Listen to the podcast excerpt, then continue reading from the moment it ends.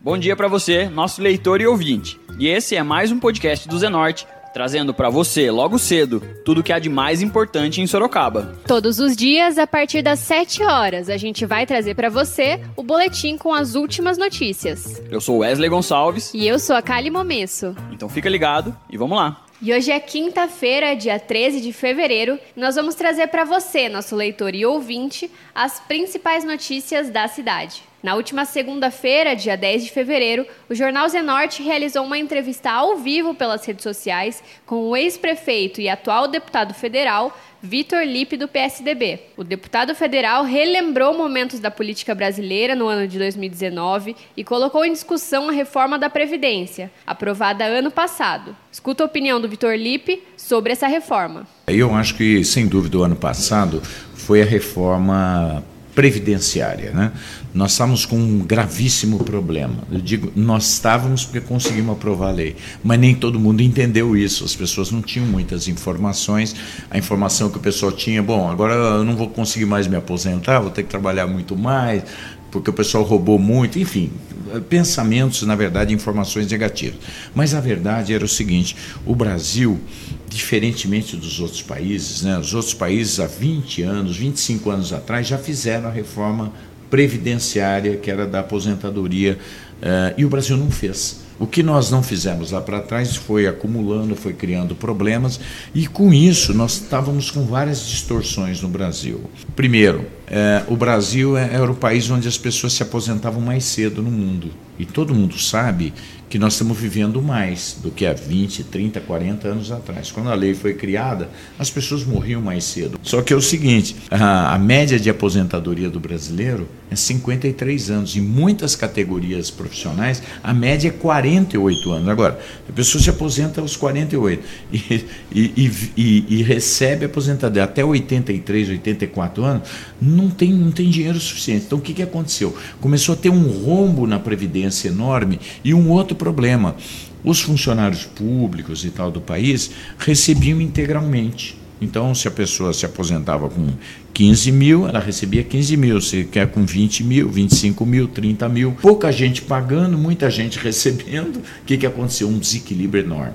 Então, nós tivemos que fazer o que os outros países já fizeram. Então, foi feita uma reforma justa. Primeiro, ela é responsável. Por quê? Porque se as pessoas estão vivendo bem mais, é, as pessoas vão ter que trabalhar um pouquinho mais também. E segundo, nós fizemos uma reforma justa porque nós tiramos de quem recebia aposentadoria mais alta para ajudar quem recebe menos na aposentadoria. A maioria da população se aposenta só com um salário mínimo, mas tinha uma parte da população que se aposentava com 20, 30, às vezes até 60 mil reais. Então, as, os funcionários que entraram a partir de 2013 no serviço público, eles vão se aposentar com 5.500 reais, inclusive eu. Né? Quer dizer, eu vou me aposentar como deputado federal, já fui prefeito, já fui vereador, já fui tudo isso, mas eu vou me aposentar igual qualquer trabalhador. Isso é justo. Que o que é pior, a gente não ia ter recurso suficiente para pagar, continuar pagando as aposentadorias. Quem quiser ganhar mais vai ter que pagar agora uma previdência privada. É lógico que quem já tem direito vai continuar, que a lei não pode tirar os direitos, mas ela aperfeiçoou daqui para frente. A outra questão muito importante, o rombo que existia nas contas públicas era tão grande que 55% de tudo que o governo arrecadava ia para pagar a previdência.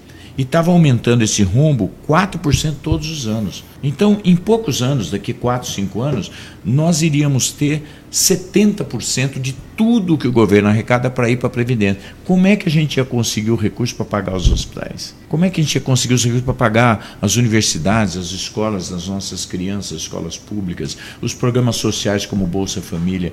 Então eu tenho convicção que se nós não tivéssemos feito a reforma, primeiro que os aposentados também não iam conseguir receber.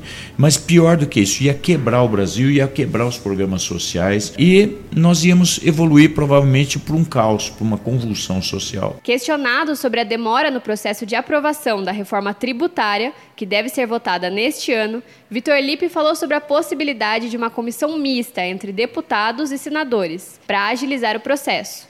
Escuta só. Então, se o Congresso Nacional der foco, quer dizer, der atenção especial à reforma tributária, eu acredito que seja possível, talvez no final do primeiro semestre ou no começo do segundo semestre, a gente consiga aprovar. Por quê? Por que, que eu sou otimista em relação a isso? Porque há um acordo entre o presidente Rodrigo Maia, o presidente da Câmara, e o senador Davi Alcolumbre, que é o presidente do Senado, para que ambos trabalhem juntos. Tanto é que está sendo eleita agora, para quem não tem aprovação em um, depois vai para outro, daí muda, volta para um. A gente vai fazer uma comissão mista, onde vai ter metade de senadores e metade de deputados. São 20 senadores e 20 deputados que vão trabalhar juntos. Para quê? Para você não precisar ir para lá, volta para cá, muda aqui, volta lá. Porque assim, quando você modifica alguma coisa, o Senado pode mudar, e se o Senado mudar, a Câmara pode depois é, é, rediscutir. Então, nós estamos fazendo conjuntamente com o apoio do governo. Por quê? Essa reforma é tão importante porque o Brasil hoje tem o pior sistema tributário praticamente do mundo. Né? Eu cheguei a comentar muitas vezes já que dos 190 países que existem no mundo, o Banco Mundial, que é que é a, a, instituição mais renomada do mundo na área da economia, avalia que o Brasil é o 183 pior sistema tributário do mundo. Ou seja, nós vivemos num lugar que, em vez do sistema tributário ajudar ou não atrapalhar, ele prejudica muito as indústrias, as empresas e os empregos e o crescimento do país. Nos últimos anos, é, o Brasil cresceu só 50% do que o resto do mundo grande parte em cima disso aí por conta do sistema tributário brasileiro, que é um dos piores do mundo. Ele é o mais caro do mundo para as indústrias, isso aumenta o preço dos produtos e prejudica gravemente as empresas brasileiras. Aí as empresas brasileiras não conseguem competir com as outras empresas do mundo, a gente vai gerar emprego lá de outros países e a nossa indústria aqui fecha. Como aconteceu? Você vê que nesses últimos 30, 40 anos, como a China cresceu, como a Coreia cresceu, né, como a Europa se desenvolveu, como o México se desenvolveu em, em crescimento das indústrias, e o Brasil ficou meio estabilizado. Então o Brasil precisa fortalecer suas indústrias de novo, porque as indústrias são fundamentais para gerar emprego, para gerar riqueza, né, para que uh, os prestadores de serviços das indústrias voltem a empregar. E isso movimenta o comércio, que movimenta tudo. Então, nós estamos muito convictos que nós precisamos substituir o modelo tributário atual, o sistema tributário, por um parecido com o resto do mundo. O ex-prefeito Tucano explicou sobre a importância da reforma para o crescimento econômico brasileiro. Escuta um trechinho. A reforma tributária ela é a mais importante para as indústrias, para as empresas brasileiras. E isso acontecendo, a gente vai é, gerar muitos empregos no Brasil e possivelmente a gente, se a gente fizer uma reforma tributária bem feita, nós vamos sair da pior crise para entrar no melhor momento da economia, porque nós estamos fazendo três grandes reformas que nunca foram feitas. As pessoas nunca tiveram coragem de fazer as mudanças que o Brasil precisava. Então, a reforma trabalhista nós fizemos, fizemos a reforma previdenciária o ano passado, e esse ano, se Deus quiser, com o empenho do Congresso Nacional, com o apoio do governo, nós vamos apoiar, a, aprovar a reforma tributária e aí sim o Brasil vai ter um ambiente muito melhor para os empregos para os nossos jovens, uh, para aumentar a renda das nossas famílias, ter mais de um, dois, três uhum. pessoas trabalhando nas famílias. E nós vamos entrar num círculo virtuoso de crescimento. Por isso, me, é, eu estou muito feliz porque eu vou, uh, fui indicado pelo meu partido para ser o um membro titular dessa comissão especial para a avaliação né, e apresentação da proposta para o plenário. Então, vamos trabalhar muito esse primeiro semestre com esse objetivo aí, porque isso é essencial para a retomada do crescimento e principalmente do emprego, que é a nossa preocupação maior.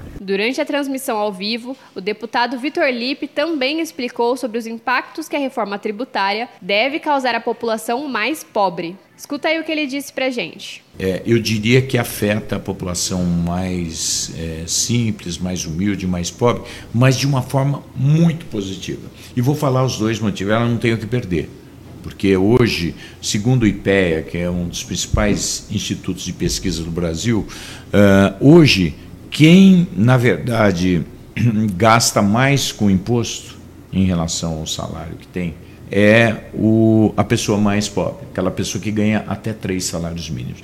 Essas pessoas que ganham até três salários mínimos, essas famílias, 53% em média do que ela gasta vai ser para pagar imposto. Por quê? Como eu falei, porque os impostos são caros em cima dos produtos, dos alimentos, dos remédios.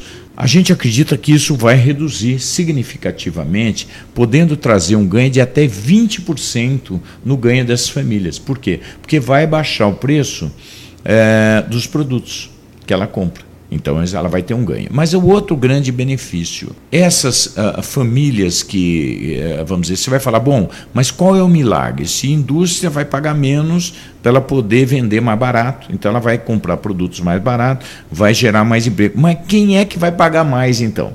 Eu vou dizer quem é que vai pagar mais. Na verdade, quem vai pagar mais imposto do que paga hoje são as pessoas que ganham mais. Na grande maioria dos países do mundo, ou quase todos, a pessoa paga o imposto de acordo com a renda que ela tem. Se ela ganha, vamos proporcionalmente ao Brasil, até 5 salários mínimos, ela paga uma coisa. Se ela ganha até 15 salários mínimos, se ela ganha acima de 50 salários mínimos, ela vai pagar outra coisa. No Brasil, não. É praticamente o seguinte: é, todo mundo paga 27,5%. A gente até nos cálculos são feitos é o seguinte: o mais pobre é, gasta 53% do seu salário com imposto, a classe média quase que 30%, e os muito ricos, que a gente chama de pessoa jurídica, ele paga 7, 8%. Então quem é que vai pagar mais imposto? Esses que ganham mais. Então vai ser sempre beneficiando a população mais carente. Por quê? Porque quanto mais a população carente for beneficiada pagando menos imposto, ela vai consumir mais.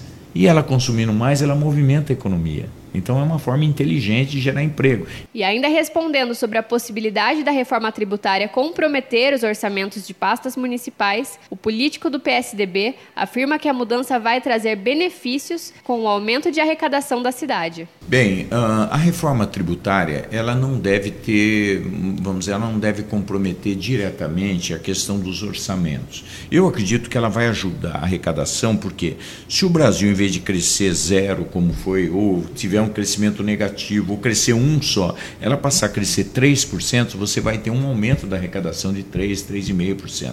Ou seja, isso é acima do crescimento da população. A população cresce 1%, 1,5% ao ano. Então, tudo que você tem acima, você está produzindo mais você está gerando mais riqueza, você está fazendo circular mais dinheiro e mais oportunidades, e você está arrecadando mais também. Então vai ser bom porque a reforma tributária, é, embora ela reduza os impostos, ela vai promover o desenvolvimento econômico e vai permitir um aumento da arrecadação ao longo do, do tempo. Mas é, por que, que existe imposto? Para manter o poder público. Agora, se o poder público gasta cada vez mais, você tem que aumentar os impostos. Por isso você precisa ter uma prudência muito grande em usar bem os recursos que você tem. E a gente sabe que uma das dificuldades que os governos têm, tanto nos municípios, nos estados e mesmo no governo federal, é que as despesas muitas vezes crescem muito rapidamente. Então, o governo federal está pensando em várias estratégias para poder controlar melhor os seus gastos, para fazer um melhor uso dos seus gastos. Primeiro, ele pretende privatizar é, muitas é, empresas que ele tem. Porque uma empresa pública, quando, quando você tem uma empresa pública que poderia estar na mão da iniciativa privada, você está fazendo algo que não necessariamente você precisava fazer. E é lógico que a iniciativa privada faz melhor, com mais eficiência, porque ela tem mais facilidade de comprar as coisas, tem mais facilidade de contratar, ela substitui os profissionais quando precisa, ela tem capacidade de investimento. Hoje os governos não têm capacidade de investir. Então você fica com uma empresa pública que muitas vezes serve de cabide de emprego para indicação política, acaba sendo ineficiente eficiente, acaba não tendo recurso para melhorar o que ela faz. Então, você privatizar aquilo que não é essencial é muito bom. Você vai deixar de gastar naquilo, você vai tornar uma empresa mais eficiente, você vai captar recursos, porque você vendeu, você recuperou uma parte desse recurso, e você vai permitir que a iniciativa privada possa fazer investimentos que vão fazer essa empresa crescer e gerar mais emprego. E agora a gente faz uma pausa de 30 segundinhos para você ouvir o recado de um dos nossos apoiadores, o Tenda Atacado. O Tenda Atacado chegou em Sorocaba trazendo qualidade, menor preço e uma grande variedade de produtos das melhores marcas. Venha comprovar de perto as ofertas em todos os departamentos, alimentos, bebidas, produtos de higiene, limpeza e bazar, além do açougue e do hortifruti com a qualidade que você sempre quis. Pague com seu cartão de crédito, débito, vale alimentação, faça já o seu cartão Tenda que te oferece muitas vantagens. E você também pode comprar pelo site tendaatacado.com.br e retirar na loja. Sorocaba já tem Tenda Atacado. Avenida Itavuvu 2182. Bom negócio é aqui. E vocês escutaram aí o recado do nosso apoiador, o Tenda Atacado. E agora a gente volta para as notícias. E o vereador de Iperó, Walter Rodrigues, participou da live pelos comentários e questionou o Vitor Lipe sobre o andamento do processo da estrada de Ipatinga. Escuta só o que o deputado federal respondeu. Walter, eu queria dar um retorno para você. Isso é um compromisso meu. Já há quatro anos nós estamos nessa luta e eu fiz a minha parte. Eu, logo no primeiro ano, nas emendas parlamentares que eu tenho, eu privilegiei é, essa é, dos recursos que eu tinha, porque 80% dos recursos sempre coloco na saúde, nos hospitais da região, nos hospitais de Sorocaba, porque isso é meu compromisso número um com as emendas parlamentares. Mas mesmo assim, eu coloquei 3, é, quase 3 milhões de, reais para fazer a estrada de Patinga. Como a estrada de Patinga, uma parte pertence a Sorocaba, uma parte pertence a Iperó, eu passei para os municípios. Eu falei com os prefeitos, prefeito, eu estou passando esse recurso aqui para a estrada de Iperó. Falei com o prefeito de, de Sorocaba e o prefeito de Iperó. Eles concordaram. Só que na prática não aconteceu isso. Na época, o prefeito de Sorocaba acabou utilizando esse recurso para fazer uma obra lá na, em Brigadeiro Tobias e aí não deu para fazer a estrada. Para a gente não perder o recurso de Iperó, acabou sendo utilizado esse um milhão de reais que foi para Iperó em Jorge Wetter para nós recuperamos acho que 12 é, ruas, então não foi perdido. Mas enfim, mas a estrada não saiu, que era o que eu queria. Bom, aí de novo eu peguei recurso federal, aí eu resolvi passar para o governo do estado combinei com o governador Geraldo Alckmin, governador, o governador falou, olha, você tem direito a indicar para todo o estado de São Paulo 2 milhões de reais. Eu falei, estrada de Peró, porque era o meu compromisso, tá? E eu trouxe mais um milhão de Brasília que eu indiquei, ou seja, três, que era o custo da estrada. Falei, bom, agora resolve. É, infelizmente, aí pegou o final do governo Geraldo, entrou o Márcio França, e aí terminou o ano, isso acabou não sendo executado. Então agora começou o novo governo e eu novamente fui cobrar o governo. Falei, olha, já passei um milhão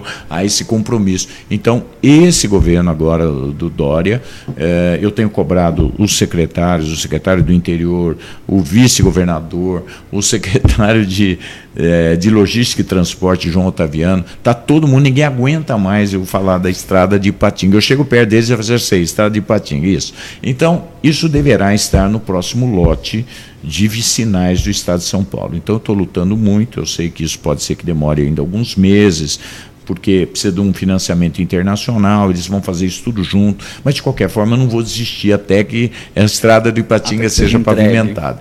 No decorrer da entrevista, o Tucano falou sobre a possibilidade de um repasse de 8 milhões de reais para a construção de uma nova policlínica na cidade. Escuta aí um trechinho. Nossa prioridade são os hospitais de Sorocaba e da região. Mas, ainda pensando em saúde, um problema que Sorocaba está enfrentando é a questão do, da policlínica de especialidades. Porque, como você bem lembrou, quando eu fui secretário de saúde, lá para trás, eu era ainda secretário de saúde do Renato Amari, e nós é, aproveitamos um hospital que naquela época estava abandonado, que é o Hospital Santa Lucinda, que fica lá, o Hospital São Severino, que fica lá na, em Santa Rosália. E esse hospital que estava desativado, nós recuperamos o hospital naquela época, passou a ser a maior policlínica de especialidades do interior do estado. No entanto, isso aí já faz mais de 20 anos. E, essa, e esse era um prédio que já era velho na época, hoje está muito mais velho, e ele acabou não tendo a conservação adequada. Hoje ele está com problema no telhado, problema de infiltração, problema elétrico. Então, qual é a solução para isso? Vamos fazer uma nova policlínica municipal, moderna, ampla, uh, vamos dizer, uh, adaptada às necessidades para ser uma policlínica. A outra era um hospital que, enfim, era melhor do que não ter nada. Mas se você fizer um local com um espaço uh, para receber bem as pessoas, né, para você ter um, uma área é, é, de acolhimento, você ter as salas com é, tecnologia de ponta, exames diagnósticos, e dá para fazer um, uma das melhores policlínicas do interior do estado, moderna, É, e isso eu conversei com a, com a deputada Maria Lúcia Amari e com a prefeita. Eles acharam uma boa ideia.